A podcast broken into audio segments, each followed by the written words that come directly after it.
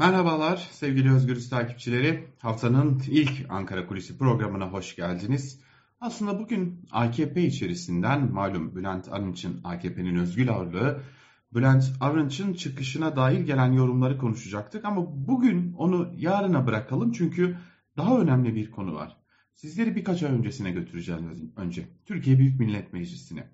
Türkiye Büyük Millet Meclisi'nde birkaç ay önce yani ya çok yakın bir tarihte AKP'nin ve MHP'nin üzerinde uzlaştığı son dönemde e, AKP ve MHP'nin ortaklaşa hazırladığı kanun teklifleri de e, malum Türkiye Büyük Millet Meclisi'ne geliyor. Onlardan biri seçim kanununda ve bazı kanunlarda değişiklik yapılmasını öngören bir kanun teklifi getirildi.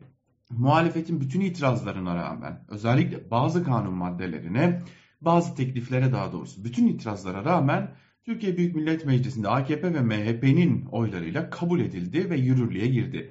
İşte o kanun maddelerinden biri, o değişikliklerden biri e, seçim kurullarına ilişkindi. Seçim kurullarında bugüne kadar e, hepimizin malumu olduğu üzere birinci sınıf hakimlerden o ildeki en kıdemli kişi e, seçim kurullarının başkanı olurdu. Ardından da heyetler de yine aynı şekilde belirlenirdi. Fakat AKP ve MHP'nin teklifiyle birlikte bu iş kuraya bağlandı. Kuraya katılım ise gönüllülük esaslarına bağlandı. Ve isteyen katılır, isteyen katılmaz diye de bir şart konuldu. Tabi bu muhalefet açısından tepki çekti. Çünkü muhalefet buna e, yargının bağımsız olmadığını dile getirerek hakimler üzerinde, e, ilgili kişiler üzerinde baskı oluşturulacağını ve bu baskılar nedeniyle de iktidara yakın ya da iktidara tırnak içerisinde minnet borcu olan ya da duygusal bağlılığı olan isimlerin seçim kurullarında yer alacağına vurgu yaptı.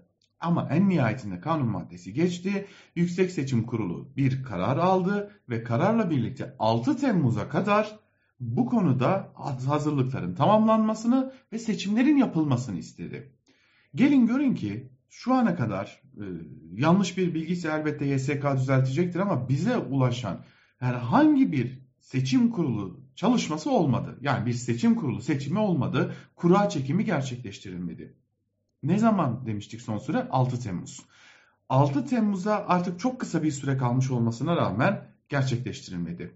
Ve dikkat çekicidir ki geçen hafta yapılması gereken neredeyse her ayın 14'ünde 15'inde yapılan o e, eskiden e, malum Hakimler Savcılar Yüksek Kurulu'ydu. Şimdi HSK oldu.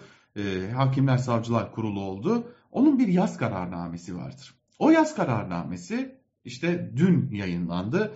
E, dün akşam hatta gece saatlerinde yayınlandı ve Türkiye tarihinin en büyük yer değişiklikleri gerçekleştirildi bu kararnameyle, yaz kararnamesiyle. 5426 hakim ve savcının görev yeri değiştirildi. 33 ilin, tekrar altını çizerek söylüyorum.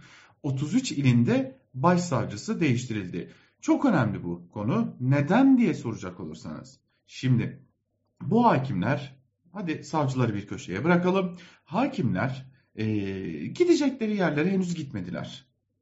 Kaldıkları yerlere de henüz kaldıkları yerle de artık bir e, bağları kalmadı. Yani tamamen arafta durumdalar. Bu ne anlama geliyor? İşte bu süreçte ki bunun 6 Temmuz'a yetişme ihtimali de bulunuyor. Yargı kulisleri bunun yani bu atama işlemlerin gerçekleştirilmesi ve e, atandıkları yerde o hakimlerin kuraya katılır hale gelmesinin yazışmalarının 6 Temmuz'a yetişmesini pek de ihtimal dahilinde görmüyor. Peki nasıl bir tablo ortaya çıkıyor?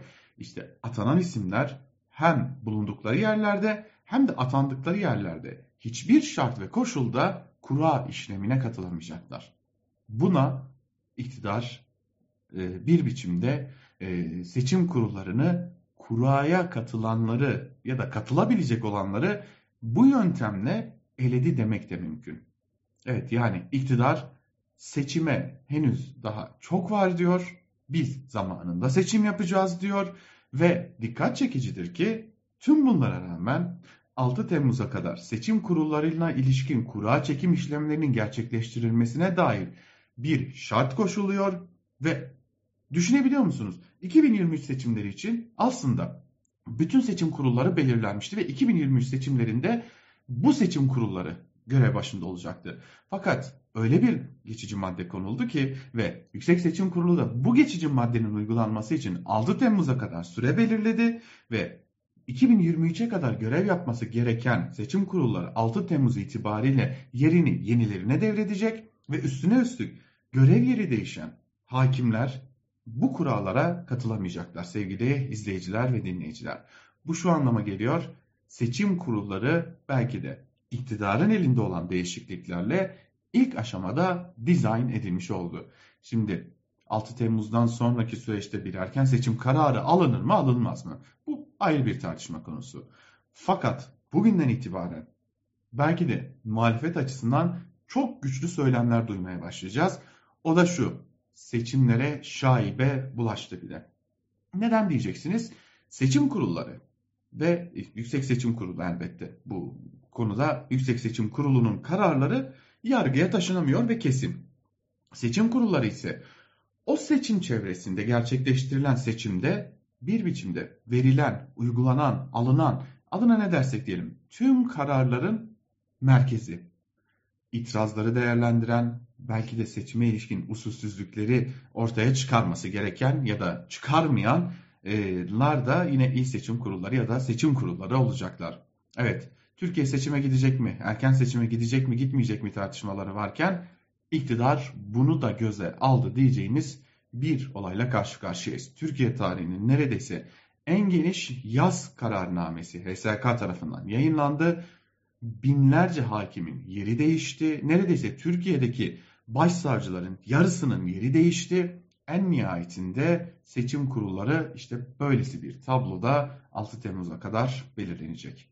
Bakalım seçim sürecine ilişkin muhalefet bu konuya dair nasıl değerlendirmeler yapacak? Onu da elbette paylaşıyor olacağız sizlerle Özgürüz Radyo'da. Ama şimdilik Ankara Kulisi'nden bu kadar. Hoşçakalın.